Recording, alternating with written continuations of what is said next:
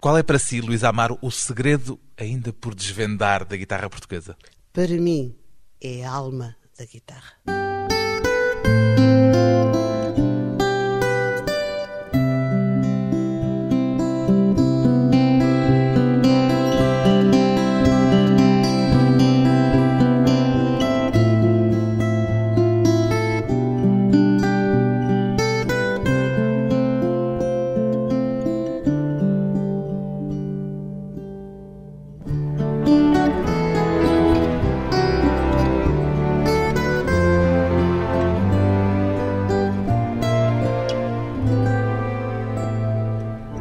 Luís Amaro, 50 anos, guitarrista, ainda encontra quem estranhe ver uma mulher a tocar guitarra portuguesa, Luís Amaro? Cada vez menos, mas ainda há uma certa atitude de surpresa, quanto mais não seja, por uma mulher tocar guitarra. O facto de Luísa ter sido a primeira mulher intérprete da guitarra portuguesa a gravar um disco, sente-o, de alguma forma, como uma responsabilidade adicional? Não, eu acho que é uma atitude natural na vida nós gostarmos de tocar um determinado instrumento. Alguma mulher haveria de ser a primeira. claro. Em Coimbra já existiu uma série de rapazes, existem que tocam guitarra. Mas sem gravar em discos. Sem gravar e, sobretudo, sem assumirem um concerto, não é? Como eu fiz. Mas, eh, mas acho que é uma atitude natural da vida e todos os instrumentos há mulheres e homens a tocar, portanto, o que para mim é uma Porquê coisa é que não natural. havia de ser assim claro. na guitarra portuguesa? claro, exatamente. Porquê é que não é ainda completamente natural ser assim na guitarra portuguesa? Talvez por falta de repertório. Ou seja, há muito repertório, mas uh, na guitarra de Coimbra o repertório que há está muito ligado ao Artur Paredes e ao Carlos Paredes, que são muito difíceis de tocar. Tem uma técnica. Exige uma força física. Sim, sim, e uma mulher aí sente-se limitada. Em Lisboa já há raparigas que tocam guitarra portuguesa ligado ao fado, àquela estrutura do fado, mas uh, realmente já existe, não é? Já é, é mais natural e engraçado em Lisboa surgir raparigas a tocar e apresentarem-se em público do que em Coimbra, ainda é muito dentro daquelas uh, situações de estudantes. E a Luísa Amaro sente-se a contribuir para esse alargamento do repertório da guitarra portuguesa? Eu gostaria que assim fosse visto o meu trabalho. São peças simples, são peças muito acessíveis de ser tocadas, sobretudo pela mão de uma mulher, e foi dessa situação que eu me socorri. Sendo difícil tocar paredes, então eu vou tocar o meu repertório, aquilo que eu acho que sou capaz de fazer. Pois bem, depois do primeiro disco que gravou a canção para Carlos Paredes, Luís Amaro, vira-se agora para o Mediterrâneo. Já disse que este disco representa, de alguma forma, uma tentativa de libertação de Carlos Paredes. Sim, eu no primeiro disco fiz o meu percurso final à volta da vida do Carlos Paredes. Fechei esse ciclo e toquei as músicas que eu tinha aprendido com ele prestei-lhe a minha homenagem, mas senti que não podia continuar. Há e que... agora a libertação é, em termos estéticos, na maneira de tocar, de que é que pretende Tudo. exatamente libertar-se? Tudo. Criar o meu projeto e criar o meu som que é uma coisa completamente diferente. E o que é o seu som? Vamos lá a isso. o meu som é um som que resulta de um trabalho de técnica pessoal, de busca pessoal, que tem a ver com os meus sentimentos, que tem a ver com a minha alma, que tem a ver com as minhas aspirações, basicamente. O disco chama-se Mediterrâneos. Já era um título que levou para o estúdio quando decidiu gravá-lo? Não, esse, o título não. Estava muito indecisa qual seria o título, mas depois foi fazendo sentido e criando forma que seria Mediterrâneos, por ser precisamente uma união deste país que é Portugal ao outro lado que não o Atlântico. Não? Já levava o conceito, mas ainda não tinha não, encontrado exato, a palavra. Claro. E encontrou-a como já agora? Achei que era que corria bem quando se dizia Mediterrâneo. Nós estávamos à volta de uma sonoridade que tem a ver com o Mediterrâneo. Quando eu fiz a música Mediterrâneo, a partir de certa altura aquele tema começou-me a ser familiar no ouvido e foi assim que acabou por ficar. Já agora o disco chama-se Mediterrâneos e com TH. Porquê? para ser diferente. São as minhas transgressões. Eu considero que este disco é um disco de transgressões, digamos assim, saudáveis. Transgressões aqui? É algum tipo de norma sim, previamente sim, primeiro, imposta? Claro. Primeiro é um quarteto improvável, não é? Uma guitarra portuguesa com percussão do Oriente, com clarinete e com um instrumento quase que eu digo que não existe, que é o guitolão. Digamos que não há mais nenhuma Exato. formação como esta. Não, não, não há. Ao mesmo tempo, eu sou o meu baixo contínuo, vez de ser a guitarra clássica, é um pouco o clarinete baixo, passou a ser o meu suporte de baixo contínuo. Portanto, tudo isto são coisas pouco habituais. Escrever Mediterrâneo é normal demais. E, portanto, era preciso dar-lhe um toquezinho. Era, era, exatamente. O toquezinho, por exemplo, que está na capa do disco pela mão do Júlio Pomar. Do Júlio Pomar. Eu fiquei feliz porque neste disco, como disse, fiz 50 anos e neste disco consigo reunir eh, no CD uma quantidade de, de gente muito boa, de, de, gente com muito valor. Claro, o Júlio Pomar é um grande senhor, é um grande mestre que me fez o favor de desenhar as letras do disco e do meu nome. Foi ele que escreveu aquele título na capa foi, do disco. Foi, foi ele que escreveu. Há alguma vivência de viagem associada às composições destes temas mediterrânicos que estão no seu disco, Luís Amaro? Não, não há, não, não é tanto por aí. Eu creio mais que é uma viagem ao passado. É uma viagem que eu sempre senti que nós eh, a fizemos, claro que a fizemos com a cultura árabe, mas que a fomos, eh, que a fomos esquecendo. E achei que numa altura em que há tanta intolerância, era bom lembrar que naquele tempo nós éramos tolerantes e talvez porque não fazer essa união com um instrumento que hoje é muito português, mas que se pode casar perfeitamente com instrumentos como a percussão do Oriente, havendo essa tolerância. Não? E sente que há um eco dessa relação ainda na forma como a guitarra portuguesa hoje nos soa? Sim, eu, a guitarra portuguesa, eu ouvi muita música da laúde árabe, do ut, e há, há grandes uh, aproximações. E essa forma tímbrica acho que resulta muito bem quando nós nos unimos aos outros instrumentos, sem que a guitarra portuguesa perca a sua expressividade, a sua forma doce de ser tocada, esse lirismo que tem a guitarra e que é só nosso. De maneira que eu tentei não perder essa identidade da guitarra, mas ligá-la, no fundo, à identidade de outros instrumentos de outras culturas. Por exemplo, logo no tema de abertura, chama-se Egiptânia, esse não foi composto no Egito. Portanto... Não, não foi. Foi uma brincadeira de um jogo de palavras, porque eh, no início era para ser Egitânia. A nossa região na Beira Baixa, na Egitânia. Mas quis, até porque eu, dando o toque do Oriente, Egito, e brinquei com a palavra e pus Egiptânia. E aí também é uma terra, Egito é uma terra negra. É a tradução, o que quer dizer Egito é precisamente terra negra. E no fundo essa relação que nos pode unir com tolerância com outros povos. Uma relação que soa desta maneira. Exatamente.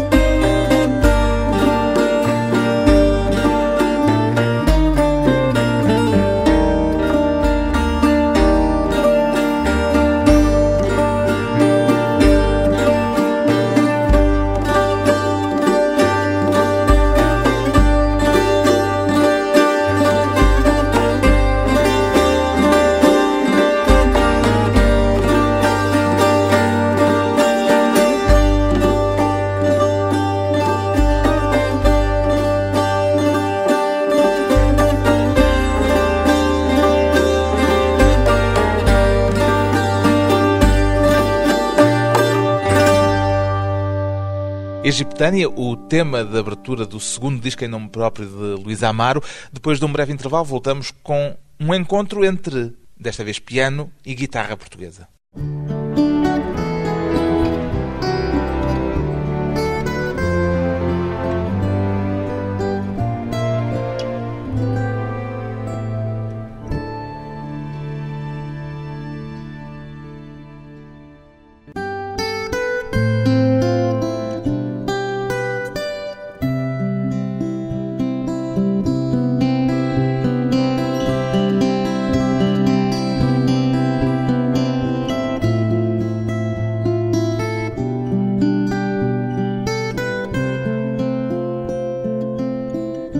À conversa com a guitarrista Luísa Amaro, que transporta para o Mediterrâneo o som da guitarra portuguesa e transporta para a guitarra portuguesa os sons do Mediterrâneo. Como é que lhe ocorreu que o piano e a guitarra podiam dar-se bem musicalmente, Luísa Amaro? Eu senti que podia haver esse encontro é mais um desafio, porque é uma guitarra portuguesa com um piano. Não é comum este casamento. Também não é comum este casamento. Também foi uma das tais transgressões. também, também foi. Mas... E hesita, de algum modo, quando se lembra de uma destas transgressõezinhas ou vai sempre em frente, Vou... sem pensar duas vezes naquilo que lhe ocorreu? Vou sempre em frente vou sempre em frente. Sobretudo porque acho que é o coração aqui que nos tem que guiar e a nossa, a nossa intuição. E senti que, quando fiz a música, pensei em que ela pudesse ser acompanhada pelo piano. Foi criando forma até que cheguei à conclusão que, para mim, a pessoa que fazia sentido neste projeto era o Mário Lajinha. Pensou logo no Mário Lajinha? Pensei. Nós temos grandes pianistas, eu conheço vários, muito bons todos eles, mas tenho um carinho muito especial pelo Mário. Se ele pudesse, naquela altura, quando eu fiz a música, se ele pudesse, eu teria ficado muito contente. Se não pudesse, eu sei que ele é uma pessoa sempre muito ocupada, mas felizmente conseguiu-se. De certo modo, o piano é guiado numa primeira fase Sim. pela guitarra portuguesa e depois quase que toma conta das operações e é ele a guiar a guitarra portuguesa era, na parte final. Era mesmo essa a intenção. A primeira parte é mais o, o, tema desenvolvido pela guitarra, em que ele magistralmente me acompanha, e depois parte, depois deixamos, era essa mesma a intenção, deixar que o Mário se soltasse e que ele fizesse o que se faz tão bem, não é? Ficamos então com o Mediterrâneo nos Mediterrâneos, o tema central do disco novo de Luís Amaro, na íntegra, a guitarra portuguesa de Luís Amaro, em diálogo com o piano de Mário Lajinha.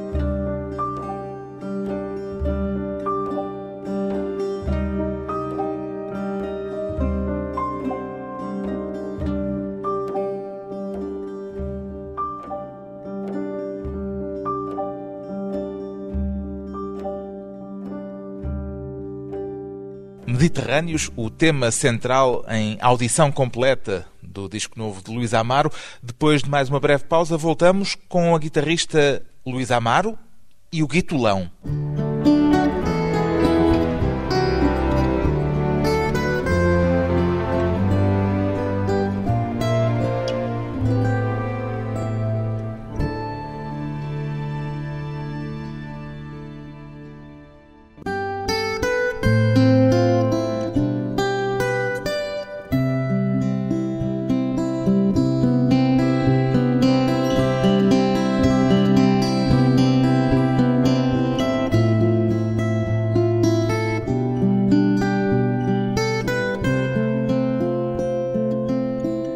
Convidada hoje para a conversa pessoal e transmissível a guitarrista Luísa Amaro. Quem toca guitarra portuguesa é guitarrista.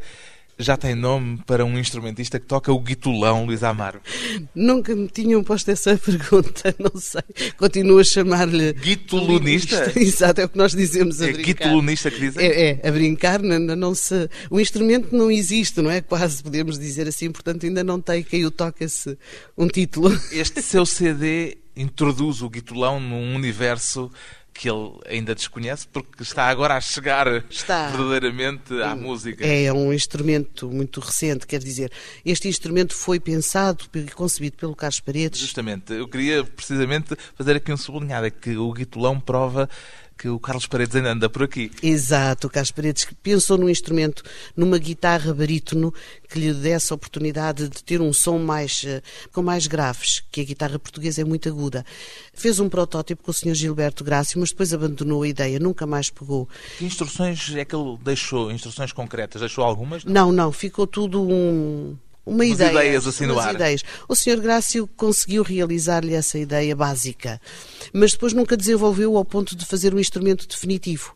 Entretanto, em determinada altura eu pedi ao Sr. Grácio para o fazer, o Sr. Grácio fez, mas eu não podia comprá-lo, não podia naquela altura de forma alguma comportar esse, mais esse peso e então eh, lembrámos-nos do António Estáquio, que é um excelente guitarrista, um excelente músico, e o António Estáquio então abraçou o guitolão e que tem a responsabilidade agora de lhe criar repertório, não é? E foi ainda o Carlos Paredes que batizou este novo instrumento?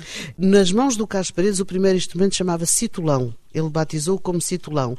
O Sr. Grácio melhorou, alterou algumas coisas, temperou porque era muito destemperado, criou uma é cabeça quer dizer nova. temperar um instrumento? É, olha, em termos muito simples, quer dizer que o instrumento era desafinado, ponhamos assim as coisas, e que depois é, passa a se ficar todo equilibrado, de forma que a escala resulte com uma certa harmonia, não é?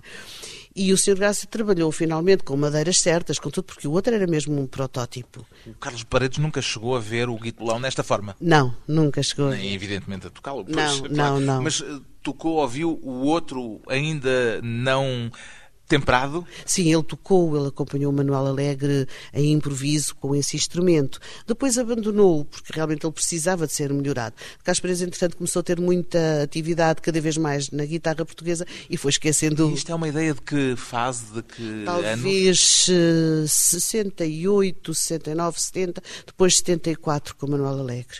Quem toca o guitolão neste disco, neste seu disco, como já disse, é o António Eustáquio. Este grupo de músicos, há pouco já falámos desta formação invulgar que reuniu para este disco. É uma formação criada para este disco ou é uma trupe que tem consigo de forma fixa? Ai, uma pergunta interessante. Eu gostava e gostaria que nós continuássemos.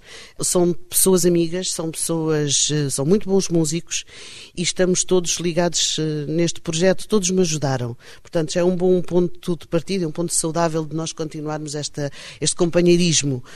Para este trabalho foi essencial a busca e o encontro destes músicos. No futuro eu gostaria de fazer mais trabalhos com eles, é? mas cada um tem uma grande atividade, cada um na sua área, portanto vamos ver se nos conseguimos conciliar.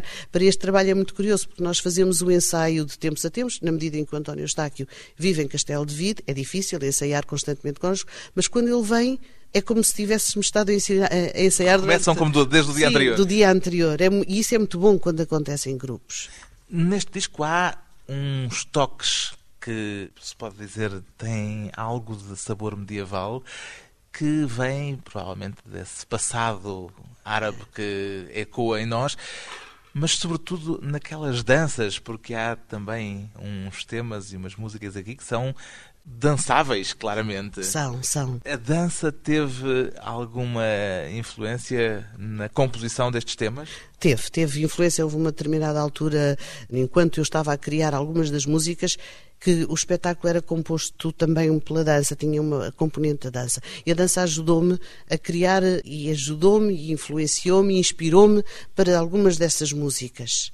Mas agora, com a saída do disco, eu tornei as coisas mais simples e, portanto, mergulhei mais e foquei-me mais na parte Fica tímbrica. instrumental, pura e simplesmente. Sim, sim. Nunca lhe me dizem, ai que pena não haver uma voz a acompanhar, porque a música instrumental normalmente tem maior dificuldade em chegar às Sim. pessoas, vá-se lá saber porquê, do que a música cantada.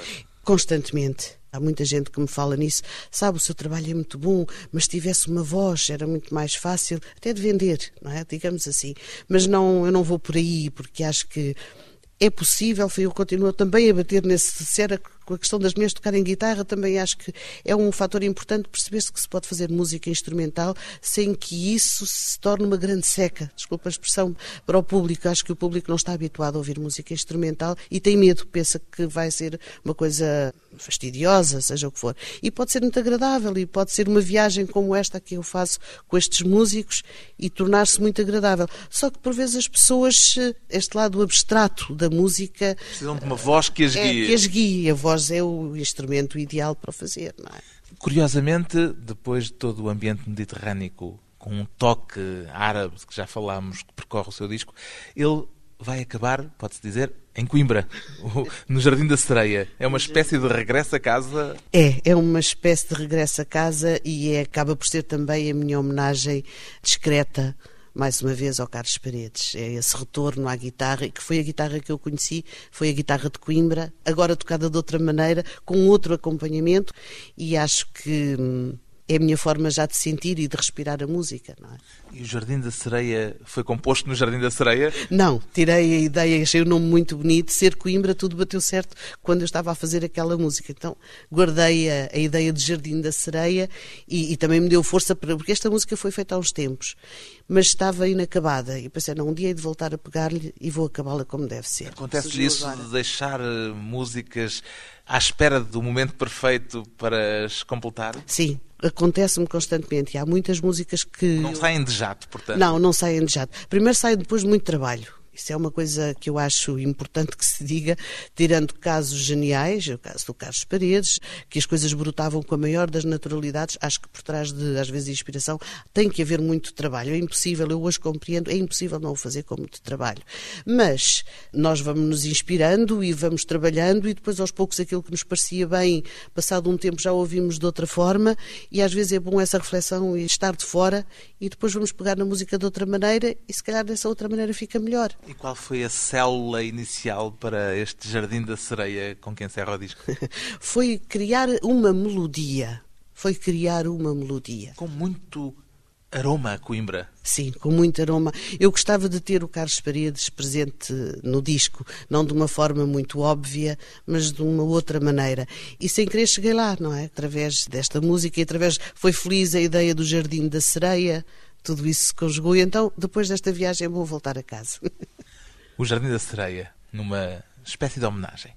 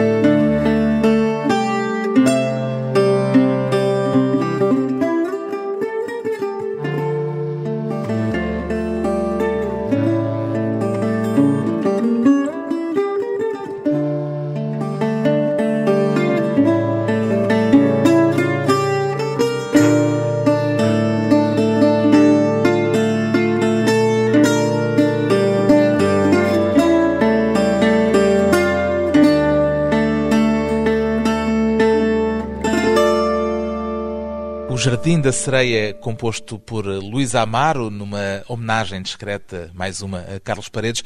Qual é a sua maior fonte de inspiração musical, Luís Amaro? É o trabalho.